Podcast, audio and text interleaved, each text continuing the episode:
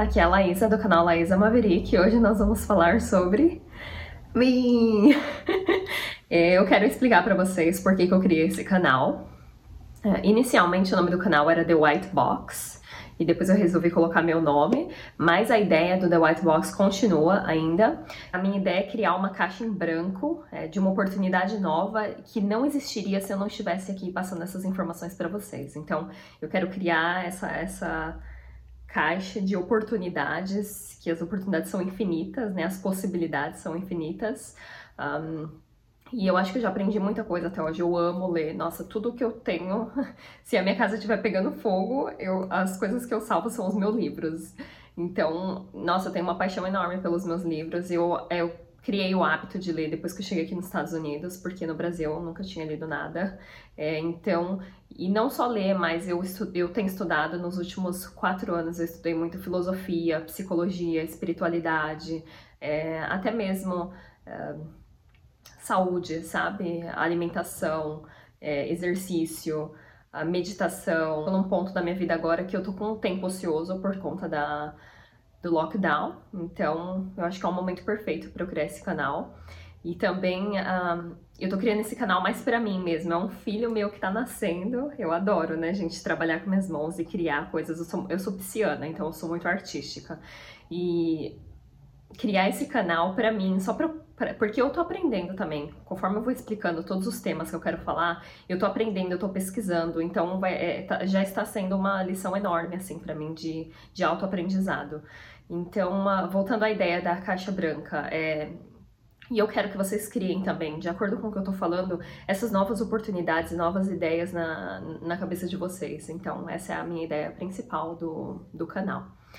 Vamos falar de muita coisa interessante. A gente vai falar, eu vou focar primeiramente em espiritualidade, mas eu também quero falar de psicodélicos, porque eu sei que no Brasil uh, muita gente usa de forma errada e é, psicodélicos para mim eu sinto como, como, se eu tivesse uma caixa de ferramentas agora e minha caixa tá cheia. Eu aprendi muita coisa nesses seis anos que eu tô aqui é, sobre a vida, sabe? Muitas ferramentas. Então eu queria passar tudo que eu aprendi para vocês.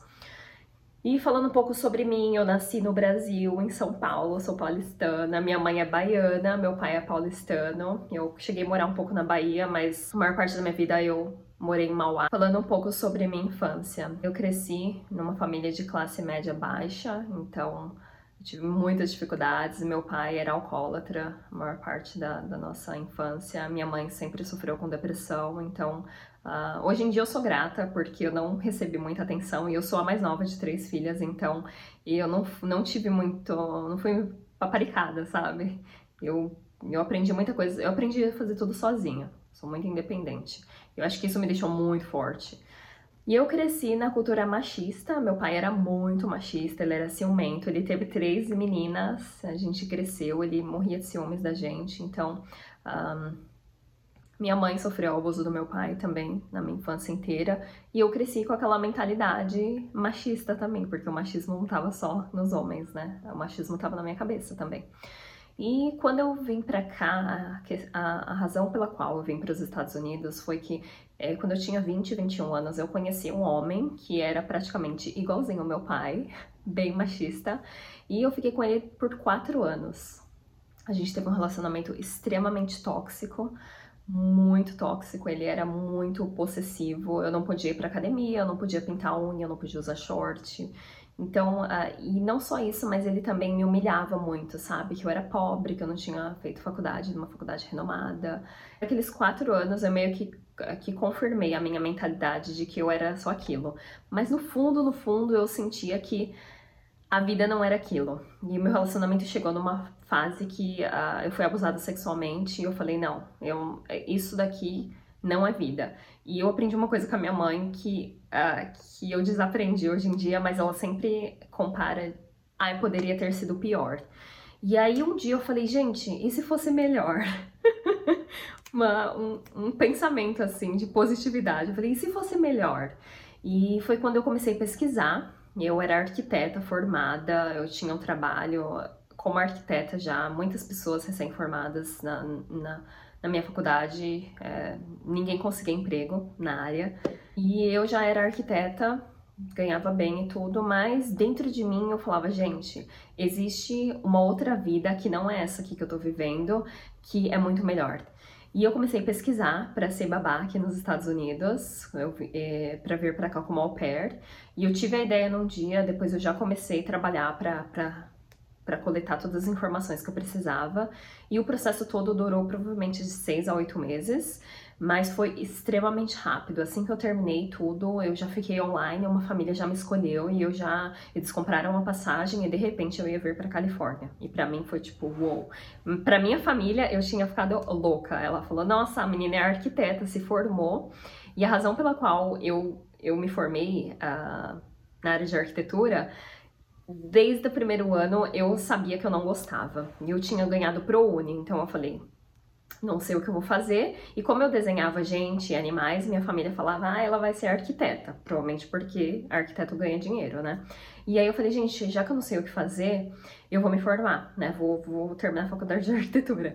E Cinco anos, gente. Cinco anos eu terminei e parte da minha motivação em terminar a minha graduação foi de não ter a mesma vida da minha mãe, sabe? De depender de homem e de realmente ser uma mulher independente. Apesar de saber que eu não gostava da, do, do curso em si, da, da área, eu consegui graduar, terminei e aí logo meti o pé e, e vim pra cá, para os Estados Unidos. E aconteceu muito rápido. Eu tô vindo pra cá e foi assim, o que mudou a minha vida. Assim que eu cheguei aqui, ver a cultura aqui, tudo diferente, sabe? Assim, gente, minha vida virou do avesso para melhor. E aí eu comecei a experienciar a cultura aqui, eu falei, gente, eu não vou mais sair desse lugar. E eu fiquei como babá durante três anos. Três anos. Eu fiquei como au pair dois anos, depois eu fiquei como babá mais um ano. E aí eu consegui a permissão de trabalho para trabalhar aqui nos Estados Unidos. E eu comecei a trabalhar na área de arquitetura, uh, na verdade, gerenciamento de projetos. Uh, e faz quase três anos agora que eu, tô, que eu tô trabalhando na área de gerenciamento de projetos. E não é a coisa que alimenta a minha alma, esse canal é o que, o que vai alimentar a minha alma. E também eu gosto de desenhar bastante, então tenho coisas que eu faço que são minhas paixões, que me alimentam mesmo, sabe? Uh, que me dão aquele, aquele significado, assim, pra vida mas eu me considero com muito sucesso atualmente, porque é muito difícil conseguir um trabalho uh, em outro país, na sua área, sabe? Apesar de não ser minha paixão, eu consegui. E hoje, se eu for ver, eu sempre paro para pensar isso, que tem muito americano que trabalha no McDonald's, no Burger King, e, e sei lá, limpando a rua. Não tô desmerecendo o trabalho de ninguém, mas eu sei que eu tive que ter essa mentalidade e, e eu tive que acreditar em mim mesmo e eu tive que que, que me esforçar para eu me colocar no mesmo patamar dos outros americanos quando eu comecei a trabalhar aqui. E eu já sofri, gente, já sofri uh, desrespeito no ambiente de trabalho, sabe? É, preconceito. Ai, olha, olha o sotaque dela, ela não consegue falar isso, ela não consegue falar aquilo. E eu tive que, que me sobressair e, e me ver na mesma altura que, que os americanos, para eu conseguir trabalhar na mesma área que eles. E eu vi que esse foi um salto enorme na minha vida, foi um salto enorme, porque tem muita gente, às vezes, até que tem o green card aqui, que tem papel para viver nos Estados Unidos e ainda é babá. Então, é, eu vi que, que eu precisava mudar dentro de mim, não tinha nada a ver com a cultura americana, deles serem preconceituosos, era uma coisa dentro de mim que tinha que mudar. E esse foi o maior passo que, que isso aconteceu dentro de mim. E agora eu vou falar para vocês do porquê que, que eu sofri essa, essa transformação interna. É, quando eu morava em São Francisco, né, na, na Bay Area, Primeiro eu morei lá e depois eu vim aqui para Los Angeles. Vai fazer dois anos e meio que eu tô aqui em Los Angeles. Ah, quando eu morava lá na Bay Area, eu tive um namorado e ele, ah, uma vez, eu, eu tinha acabado de começar a ficar com ele, ele falou assim, ah, hoje a gente vai tomar um negócio de noite. Eu falei, gente, o que que é isso, né? Mas eu sou daquelas que é tá apaixonada, vai, né? E ele me deu MDMA que não é um psicodélico, mas é, é o êxtase, né? Bala, não sei como é que, que é chamado. Mas eu nunca tinha nem fumado maconha, para vocês terem uma ideia. E ele me deu isso e, e eu falo mais que a mulher do leite, né, gente? Mas quando eu tomei aquilo, alguma coisa aconteceu dentro de mim, foi como se meu coração tivesse dentro de uma caixinha de, de, de aço e ele tivesse ali daquele tamanho. E eu tomei aquele negócio, foi como se meu, meu coração tivesse quebrado dessa caixinha e tivesse expandido, e eu amava todo mundo. Eu entendi por que, que eu tava onde eu tava. Foi como se meu coração tivesse expandido de um tamanho que eu nunca poderia ter imaginado. É como se alguém me desse a teoria do que é amor e eu tivesse experienciado amor. Eu experienciei amor incondicional através dessa, dessa substância e aquilo, uh, para vocês terem uma ideia, eu falo pra caramba. Na hora que eu tomei aquilo, eu fiquei em estado de choque que eu não conseguia nem abrir a minha boca. É, e eu tive uma experiência maravilhosa com, com esse meu ex-namorado e uma outra amiga minha que tava comigo e aquilo quebrou, é como se eu estivesse no ovo e quebrou o ovo e eu nasci, gente, o pintinho veio pra vida. E aquilo para mim, eu falei, gente, e eu tenho uma, uma personalidade muito, que eu vicio fácil nas coisas. E eu experimentei aquilo, eu falei, gente, o que que é isso? Eu nunca tinha ouvido falar de, eu nunca tinha experimentado nenhuma droga, gente, no Brasil. Tinha o Proerd, eu morria de medo de drogas, eu falei, eu não vou nem, nem maconha, eu nunca tinha fumado. E aí eu falei, quer saber de uma coisa? Eu vou pesquisar sobre isso porque não pode ser, não é possível, né? Foi como se tivesse sido apresentada uma outra realidade para mim e eu falado, gente, que, que isso que eu nunca conheci antes, sabe? Faltava aquilo na minha vida e eu nem sabia que aquilo existia. E aí eu comecei a pesquisar sobre drogas psicodélicas e eu entrei no mundo da espiritualidade.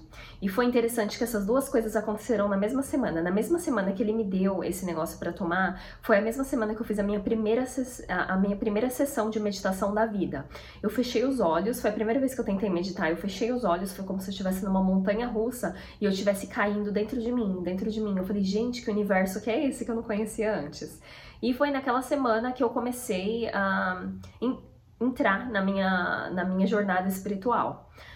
E aí eu comecei a pesquisar sobre drogas psicodélicas, eu comecei a pesquisar sobre espiritualidade, e eu sinto que no Brasil, uh, não sei se vocês já ouviram falar sobre Abraham Maslow, ele foi um psicólogo, uh, ele já está morto hoje em dia, mas ele criou uma pirâmide, uh, e nessa pirâmide ele colocou tudo, tudo, tudo que os seres humanos precisam. E na base da pirâmide está comida e teto né? Você precisa, são é, as, as, necessidades básicas de sobrevivência. E aí depois ele colocou relacionamento com a família e, e trabalho. E aí na última, perto de, de, morrer, ele descobriu o topo da pirâmide, que o nome em inglês é Self-Actualization. É basicamente trabalho de desenvolvimento pessoal, né? É você transcender a sua identidade e se conectar com, com algo maior que você. E eu percebi que quando eu estava no Brasil, eu estava tão presa nas minhas necessidades básicas. Eu tinha acabado de me formar, eu ganhava bem, eu trabalhava no Hospital Albert Einstein. É, é, eu ganhava razoavelmente bem, mas eu não tinha nem carro. Eu pegava trem, eu passava muito, muito perrengue no Brasil. Nossa senhora, muito. Minha vida era extremamente. Eu percebi que no Brasil, é, e por conta da minha infância também, do que eu passei com meu ex-namorado, eu tava tão presa na minha fase de uh, sobrevivência, sabe? Na primeira, na base da pirâmide ali. Porque eu tinha um namorado que eu não sabia se um dia ele ia acordar e ele ia me matar. Eu não quero julgar ele, porque hoje em dia eu entendo que ele tava dando o melhor dele, mas é, ele mexeu muito, ele fez uma lavagem cerebral e eu me senti de um jeito que eu foi como se ele falasse para mim o que, que, eu era e eu acreditei na imagem que ele tinha de mim. E eu percebi que eu tava é, presa na base da pirâmide e eu não conseguia chegar na parte de relacionamentos e muito menos na parte de transcendência, né? E uh, isso é muito importante. Eu descobri isso depois que eu comecei a estudar espiritualidade, que eu comecei a é, é, explorar os psicodélicos. E isso para mim, gente, nossa senhora, a minha vida começou quando eu tinha 27 anos. Hoje eu tô com 30. Começou quando eu tinha 27 anos. Com certeza, eu posso falar. Porque antes eu não sabia a cor que eu gostava. Não sabia perguntar qual é a sua cor favorita. Falava, tem que ter uma cor favorita? Eu não sabia que música que eu gostava. Eu não sabia o que eu gostava de fazer. Eu não sabia que tipo de pessoa que eu queria ter em volta de mim. Eu não sabia qual era o meu lugar no mundo. Eu não, eu não me sentia é, é, no direito de, de ocupar um lugar no mundo. Eu não sabia de absolutamente nada sobre mim. Eu não, sabia, não me conhecia sabe? Então é, eu sinto, é, é, eu tenho muita compaixão com o meu eu antigo, mas é, quem eu sou hoje, isso é quem eu realmente sou, sabe? Eu trabalhei muito para chegar aonde eu tô hoje, e, mas eu vejo que faltava muita coisa na minha vida. E os Estados Unidos me ajudou muito também, sabe? Uh, foi muito difícil me habituar aqui, ficar longe da minha família. Eu não posso nem começar a falar da minha família, dos meus amigos, que eu começo a chorar, então é um assunto que eu não vou poder tocar aqui. Mas é muito difícil, eu, eu, eu honro muito, sabe? O meu passado e tudo que eu trabalhei para chegar onde eu, eu tô agora. E eu, uh, eu sinto que eu tenho, uma, eu tenho uma caixa de ferramentas, né, agora, que antes eu tava só passeando pela vida, indo aleatoriamente sem saber o que eu tava fazendo. E hoje em dia eu tenho uma caixa de ferramentas enorme, que toda vez que acontece alguma coisa na minha vida, eu falo, ah, agora eu vou fazer isso, agora eu vou fazer aquilo, eu vou usar isso, eu vou usar aquilo. E é exatamente essa caixa de ferramentas que eu quero compartilhar com vocês, para vocês abrirem esse espaço na vida de vocês para criar algo novo. É, sonhos, qualquer coisa que, que vocês é, é, eu tenho, eu, tenho, eu, eu tenho esse potencial de enxergar o que as pessoas podem ser, né? E aí, falando mais um pouco sobre mim, eu, eu depois que eu, que eu comecei a trilhar o caminho da espiritualidade, eu fiz um curso de life coaching que demorou quase três anos para eu, eu terminar. Uh, e eu já, fi, eu já fiz muitos outros cursos também na área de, de autoconhecimento. Eu terminei esse, esse curso de life coach e eu vi que eu realmente eu tenho essa, essa capacidade de sentar com as pessoas e conseguir enxergar o eu futuro delas. E é isso que eu quero ajudar vocês aqui, porque, gente, a gente tem tanto potencial como ser humano, sabe? E às vezes a gente fica só preso no nosso, nosso joguinho ali, no nosso trauma, e a gente tem que ter ferramentas para transcender essas coisas pequenas, que esses empecilhos que ficam ali na nossa vida e eles vão ficar ali para sempre se a gente não trabalhar neles. Então, assim, o trabalho é duro, é um trabalho árduo, uma jornada do autoconhecimento, mas é algo que vai te trazer muito resultado na sua vida. É, eu vejo tanto que eu cresci nesses seis anos que eu tô aqui, e principalmente nos últimos três anos, onde eu, onde eu decidi uh, fazer tudo que era emocionalmente mais difícil. Eu falei, não, se eu sempre fiz assim na minha vida, eu vou fazer desse jeito agora. Eu vou falar de todas essas ferramentas aqui, né? Então esse canal é isso, é um espaço para vocês se explorarem, né? É, e eu tô aqui se vocês quiserem conversar, se vocês gostarem do conteúdo que eu tô colocando. É, primeiramente, eu tô focando nas coisas que eu gosto, não no que eu acho que vocês precisam, porque eu acho que a minha paixão por esse assunto é o que vai cativar vocês a assistirem esses vídeos. Uh, mas o intuito é esse do canal e eu tô muito feliz de estar tá começando. Eu, te, eu, eu tenho esse plano de começar esse canal.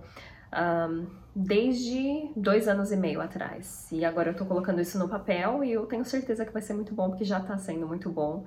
É, e é isso. Muito obrigada por vocês estarem aqui. E eu aprecio muito vocês pegarem esse tempo para trabalhar em vocês também, porque eu acho que esse é o mais importante. Muito obrigada por ter assistido esse vídeo e se você gostou, você pode começar a seguir o meu canal e apertar o botão de joinha se você curtiu esse vídeo, tá? Um beijo grande, tchau, tchau!